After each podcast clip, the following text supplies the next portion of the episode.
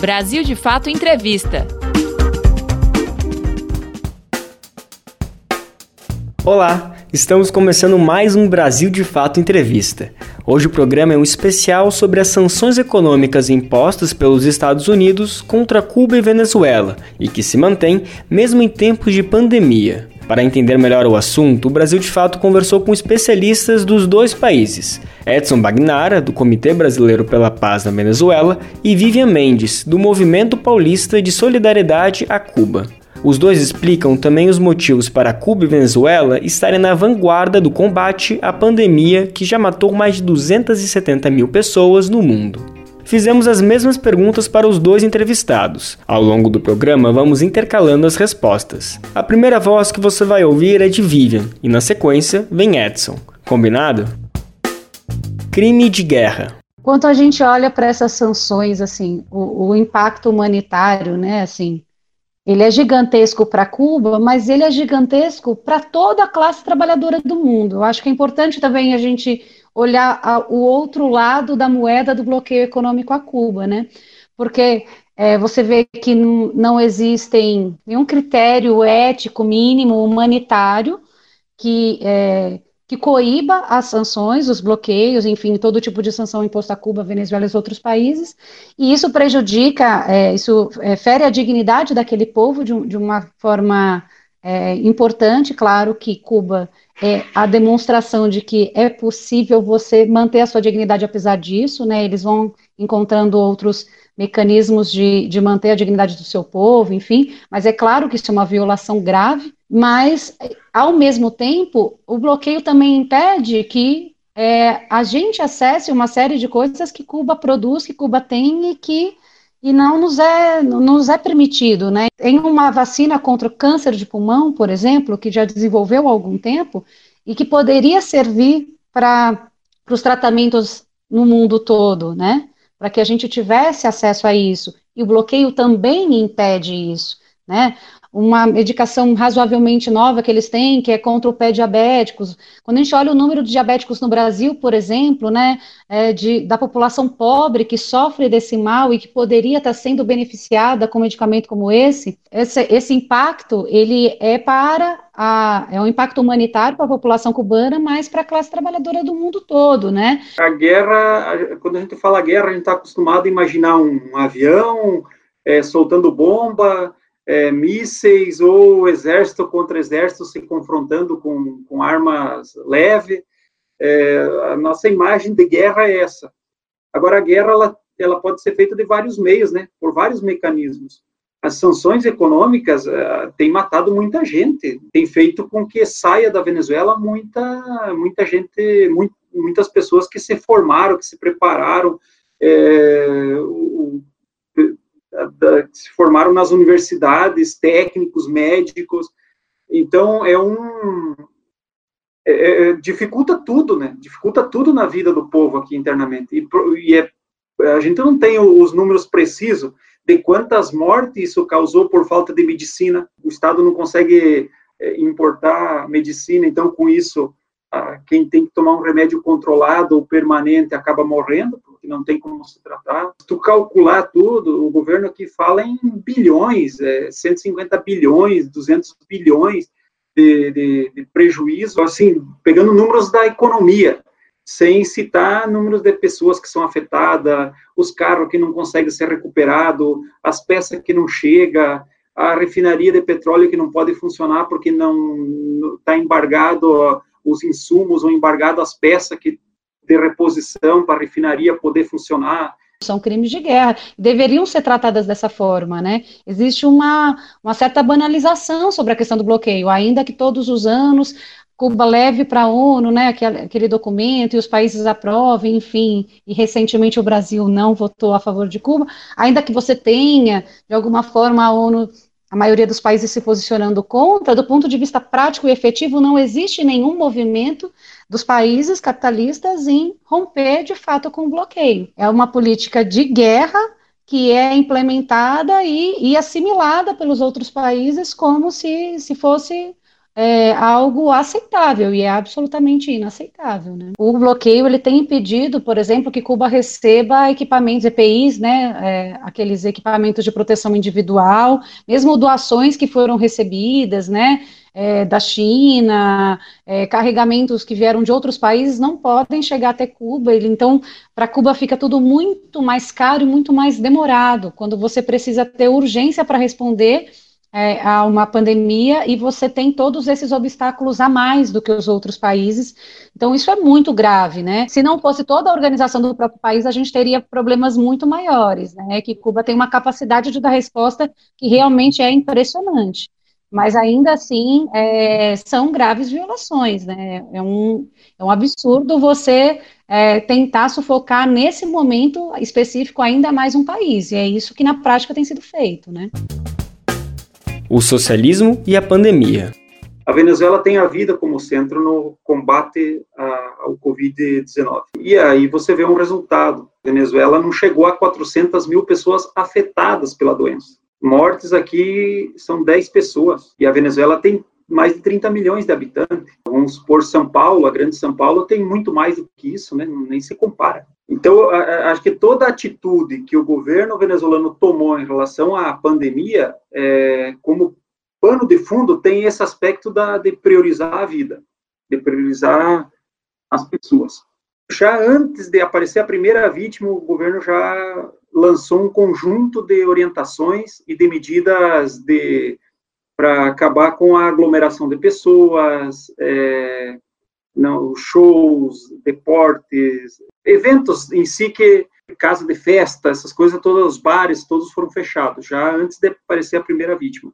E também as medidas econômicas. Então, na, no, no, campo econômico, o governo assumiu, dura pena, o pagamento de todos os funcionários, seja público ou seja privado, pagamento de todo mundo, bônus para quem não era nem empregado do Estado, nem empregado da, é, de empresas privadas, é um bônus que garantia aí a sobrevivência, pessoas que são autônomos, que vendem café, que sei, faz qualquer outro tipo de, de, de, de negócio para sobreviver, de trabalho para sobreviver. Os dados recentes são 1.780 e poucas pessoas confirmadas e 1.500 e alguma coisa é, de casos suspeitos, né, que eles ainda não têm a confirmação, mas que estão sendo tratados todos como se fosse Covid, né, então é um outro tipo de tratamento para os suspeitos. Já tem em Cuba mais de 1.200 pessoas recuperadas de Covid e tem um número de 77 mortes, né, num país de 11 milhões de habitantes, com todas as restrições que nós estamos falando, né, e eles têm um dado desse desse tamanho, dessa magnitude de 77 mortes, que já são lamentáveis, que já são 77 vidas, né? Mas se a gente for comparar, por exemplo, com a Suécia, que estão falando o tempo todo na TV, que é o exemplo de como lidar com a pandemia. A Suécia tem 10 milhões de habitantes, é um pouco menos que Cuba ainda, né? E a Suécia tem hoje mais de 3.200 pessoas mortas e está sendo tratado como grande ícone do enfrentamento à pandemia. Então, isso mostra essa face hipócrita do capitalismo, né? Assim, é, um país como esse sendo tratado como uma grande referência em vez de Cuba. Só que como Cuba consegue alcançar isso? Primeiro, esse sistema de saúde que é muito mais orgânico na vida da sociedade, né? Que é que, é, é, que vê essa, essa, esse atendimento inicial, esse, esse, esse atendimento é, preventivo da saúde de uma forma muito mais séria, né? Então, você, eles fizeram, claro, é, os primeiros casos foi no comecinho de março, 11 de março, acho que foi identificado aqueles primeiros turistas é, que estavam com Covid, alguns dias depois, alguns cubanos que também tiveram contatos com pessoas que vieram de outros países, 18 de março você teve a primeira morte de Covid em Cuba.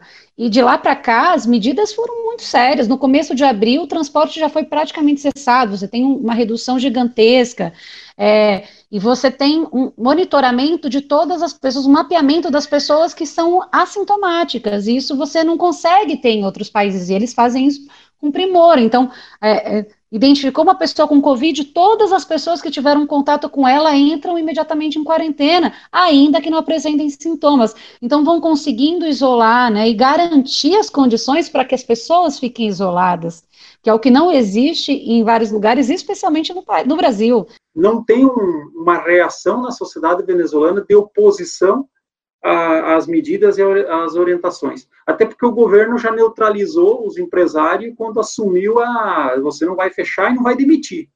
Né? E, e, e vou, o Estado vai garantir o salário de todo mundo até, até dezembro. Quando aparecem as primeiras vítimas, então eles fazem um acordo com, com a China e traz um conjunto de kits para cá e monta uma operação, uma operação de guerra para controlar a infestação. Eles criaram uma página de onde as pessoas se inscrevem nessa página. Então, quase mais de 20 milhões de, de venezuelanos se inscreveram nessa página. Se alguma pessoa tiver qualquer sintoma, ela vai, ela não precisa ir no médico. Ela vai na página e fala: Eu estou em casa, estou sentindo isso, isso, isso, ou tem a desconfiança de algum vizinho que foi afetado. O, Estado vai até na casa das pessoas, com as equipes médicas e tal. Então, foi feito um protocolo de atendimento às pessoas, onde o Estado é que vai na casa das pessoas e não as pessoas até o CDI. É raro as, a, os centros de saúde e tal. É raro, a, os, as vezes, que alguém vai até um centro de saúde. Normalmente, o Estado é que vai até a casa das pessoas. Você tem uma participação popular muito maior, né, uma organização popular muito maior no combate, no, no controle né, da, dessa pandemia, e você tem mais de 30 mil estudantes de medicina visitando todas as casas diariamente, mapeando os sintomas, enfim, e tratando muito rapidamente das questões, né? Então, é, isso são, são coisas muito importantes. Você tem alguns, algumas cidades no país que estavam completamente isoladas, porque tinha alguns casos, e que já saíram do isolamento recentemente, né? Essa eficiência de fazer um tratamento, uma, um, uma, uma resposta a uma pandemia muito barata, muito simples e muito eficiente, só o socialismo pode alcançar mesmo. Você está ouvindo o especial BDF Entrevista sobre as sanções econômicas dos Estados Unidos em Cuba e Venezuela. Para entender o assunto, estamos conversando com Edson Bagnara, do Comitê Brasileiro pela Paz na Venezuela, e Vivian Mendes, do Movimento Paulista de Solidariedade a Cuba. Participação popular.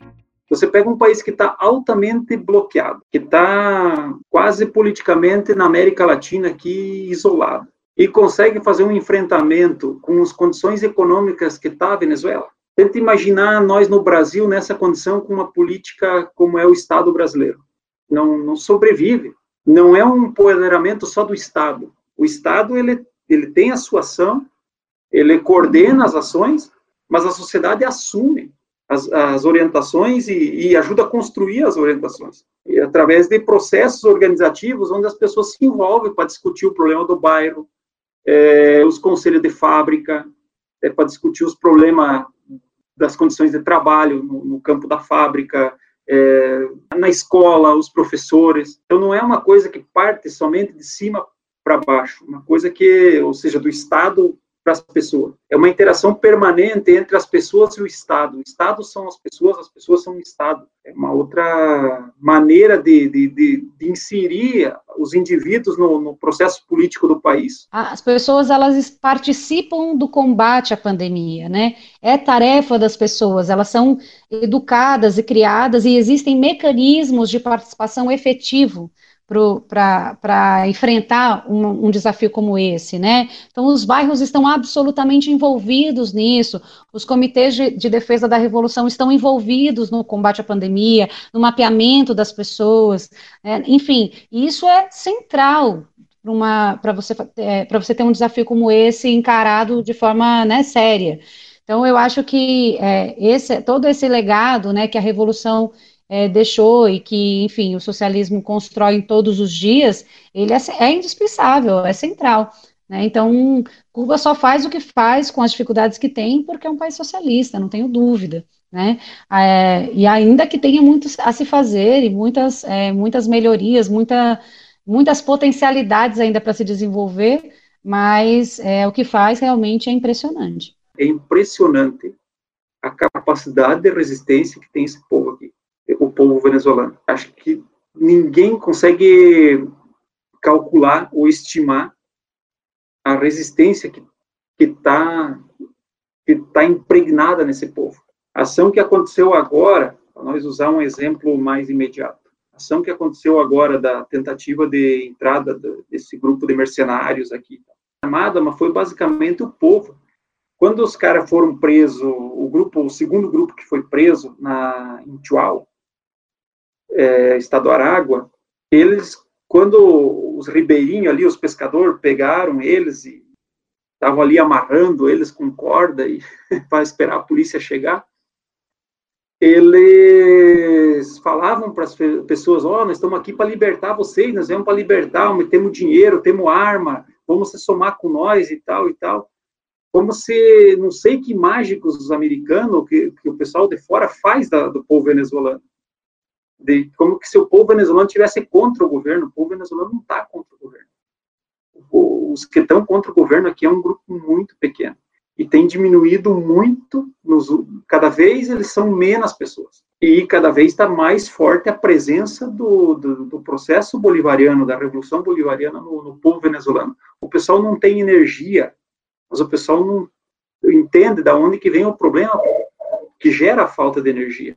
Eu tenho um nível de politização, um nível de inserção das pessoas e, e de, e de abraço à causa, que é algo impressionante, viu? que vai muito mais de, de, um bônus que o governo paga, de uma cesta básica que o governo ajuda as famílias a adquirir, porque as pessoas não têm o dinheiro suficiente para comprar como se fosse no mercado comum comprar, que às vezes o pessoal confunde, não, o governo está dando umas coisas para acalmar o povo, não, não se trata disso. É um negócio mais profundo, entende?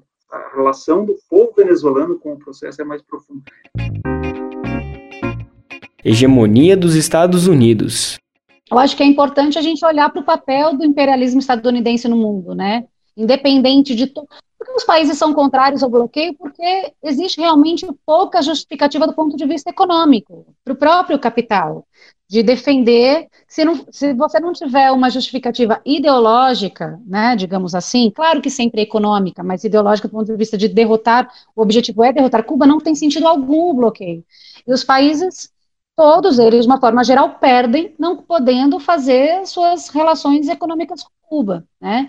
Países, muitos deles gostariam sim de adquirir os medicamentos cubanos de altíssima qualidade e a custos razoavelmente baixos, enfim, né? Além de todas as outras transações comerciais. Historicamente, a gente gostaria que a pandemia, assim, de alguma forma, permitisse que a gente avançasse. Até agora, não é o que tenha, não tem parecido, né? Infelizmente, assim, os Estados Unidos enterrando milhares de mortos diariamente e ainda assim bastante reforçados dentro da sua ideologia e seu objetivo de derrota do, da, da, da, Revolução Cubana, que é também muito parecido com o que a gente vê no nosso país, né? Assim, você vê o número dos mortos crescendo assim, exponencialmente, mas você vê é, todos os dias o ataque aos direitos humanos no nosso país, né? Então, a saída para do ponto de vista do capital, a saída pra, para suas crises econômicas e agora humanitárias são sempre situações de recrudescimento, de guerra declarada a seu povo, enfim, né? A economia já vinha dando sinais, na verdade, de quebra antes da pandemia. Você já tinha, né, um, um uma, é, um grande problema da crise do capital. Aliás, desde 2008 os caras vêm tentando meio que segurar a onda, mas você tinha uma segunda onda grave, né? E vários especialistas já indicando uma próxima recessão é, profunda. Então você já tinha isso, aí chega a pandemia que é para agilizar essa dificuldade. Mas é infelizmente na história, né? O, a, o, o capital nunca caiu sozinho, né? Então eu, eu acho até assim bonito, romântico, as pessoas ficarem olhando para o futuro da pandemia e achar que vai dar tudo certo, que as pessoas vão sair mais humanas e solidárias. Eu até gostaria muito de acreditar nisso. Mas, infelizmente, não é isso que a história nos ensina, né? Ou você tem é, a luta de classe, ela está aí presente, independente da pandemia, e se a gente não tiver condições de nos articular, né, enquanto classe trabalhadora no nosso país, em nível internacional, de né, dar resposta para a situação, infelizmente o capital se refaz e se mantém, não é a primeira crise que ele enfrenta, e é capaz, sim, de, de se reorganizar dentro da sua própria lógica. Tem que, de, tem que derrotar no cenário, na, na, geopolítica internacional, tem que derrotar os Estados Unidos, e para derrotar os Estados Unidos não é uma coisa simples, porque eles estão fragilizados economicamente, mas eles não estão derrotados, né? É, estão uma crise econômica profunda desde 2008, é, mas eles ainda são a maior força militar estão bastante atrapalhadas. Tem gente que fala que internamente dentro dos Estados Unidos tem uma, uma, uma espécie de uma guerra, uma guerra civil fria. Não, não há uma unidade internamente nos Estados Unidos é, de proposições de como sair da crise. E, e para um outro lado, você vê a, esse eixo Rússia e China, principalmente com, na economia, a, a China mas também crescendo muito militar, militarmente. E a Rússia, do ponto de vista militar, que é a segunda potência militar do mundo, é uma junção desses dois, desses dois países é uma força tremenda de, de, de oposição a, a, aos Estados Unidos. O Bolsonaro ganhou a eleição e, e, na sua retórica, a China era um, é um país inimigo, né? Sua retórica porque os comunistas, porque vê comunista em tudo que é lado. E não consegue. A China seguiu negociando com o Brasil, entende? então faz negócio com todos os países do mundo, não obriga nenhum país a se submeter ao regime deles. Então é uma forma de fazer política diferente. Eu acho que a, a, derrota do norte-americano ele vai, ele vai demorar ainda um, alguns anos, não é uma coisa simples. E também não temos como definir vai ser derrotado. Isso depende da correlação de força e da construção de uma outra força. A solidariedade e o internacionalismo. Então você tem Cuba enviando brigadas de solidariedade para a Itália, enfim, para outros países, inclusive, é, tentando fortalecer né, o combate ao Covid nesses países, porque a quantidade de médicos que Cuba tem é muito grande, né? Cuba não tem nem 50% dos seus leitos ocupados hoje. Cuba tem uma quantidade é, de médicos e de, é, e de estrutura muito grande para enfrentar esse problema internamente, né? Cuba e, e, ainda que não tivesse a solidariedade aos outros países, sempre foi é, farol da Revolução Cubana, quando eles não tinham tudo isso, não tinham esse número tão grande de médicos. Acho que, se eu não me engano, Cuba tem nove médicos para cada mil habitantes, é um número altíssimo. Né? Então, ainda que não tivesse, quando eles ainda não tinham, eles já dividiam o que tinham com os outros países, né? E agora, ainda mais, mesmo no meio de uma pandemia, que você tem que se preocupar com a sua população, Cuba tem condições de enviar médicos, de enviar é, tudo que construiu, né, em torno da saúde é, para outros países. Agora enfrenta as mentiras, né, do Brasil, mas em outros países a mesma coisa, é, essas mentiras em relação aos médicos cubanos, sempre questionando a qualidade, o regime de trabalho, enfim, né? Isso é, é muito grave, né? Porque você é, tentar criticar um país pelo que ele tem de mais é, mais altruísta, né? Assim, é, é, um trabalho ideológico muito rasteiro, né? Que, que o imperialismo faz. Primeiro que ajuda a resolver o problema das pessoas, que vão receber o atendimento, que vão receber a solidariedade, e outra que você dá uma demonstração de que nem tudo é dinheiro na vida, né? E que tem outras coisas que são importantes. É, que tudo bem que o dinheiro é necessário para fazer é, a, as, as pessoas comprar as coisas, para fazer transação de mercadoria, de negócio e tal, mas o mundo não pode girar em torno disso, né? O mundo tem que girar em torno de outros elementos, de outros valores. E acho que as campanhas de solidariedade ela, elas vão nesse sentido. Essa visão solidária que está inculcada em toda a cultura daquele país, ela se expressa em todas, em todo o cotidiano de uma população. Né? Então, é, é um pilar interno e externo, né? porque você consegue, apesar do bloqueio, ter os seus pontos de apoio ao, ao longo, assim, em todo o globo, Cuba tem os seus pontos de apoio de defesa da revolução por conta dessa, é, dessa relação solidária que tem, né? Muito. É uma solidariedade desigual, né? Assim, você forma, você se esforça, forma todo o. A, é, cria as condições para que a sua a, que a sua população se forme em medicina, que a gente sabe que é uma coisa difícil não só no Brasil, mas em todos os países do mundo, né?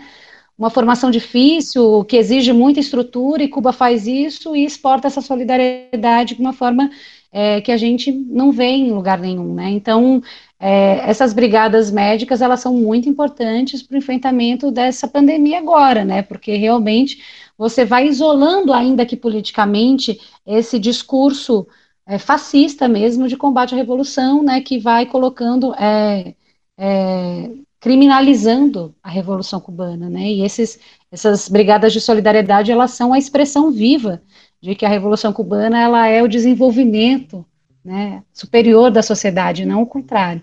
Então, é, é, é, uma contraposição, são, são exemplos, tem muitas coisas acontecendo no mundo afora que vão mostrando uma outra forma de, de, de, de, de se relacionar, de que é possível construir um outro mundo. Você acabou de ouvir o especial BDF Entrevista sobre as sanções econômicas dos Estados Unidos em Cuba e Venezuela. Para entender o assunto, nós conversamos com Edson Bagnara, do Comitê Brasileiro pela Paz à Venezuela, e Vivian Mendes, do Movimento Paulista de Solidariedade a Cuba. Você pode conferir outras conversas como essa no YouTube, Spotify, Deezer ou outras plataformas do Brasil de Fato. Ficha técnica. Apresentação: Lucas Weber. Entrevista Pedro Estropaçolas. Edição Leonardo Rodrigues, André Paroche e Lucas Weber. Coordenação Camila Salmásio e José Bruno Lima. Direção Beatriz Pasqualino e Nina Fidelis. Até semana que vem. Brasil de Fato Entrevista.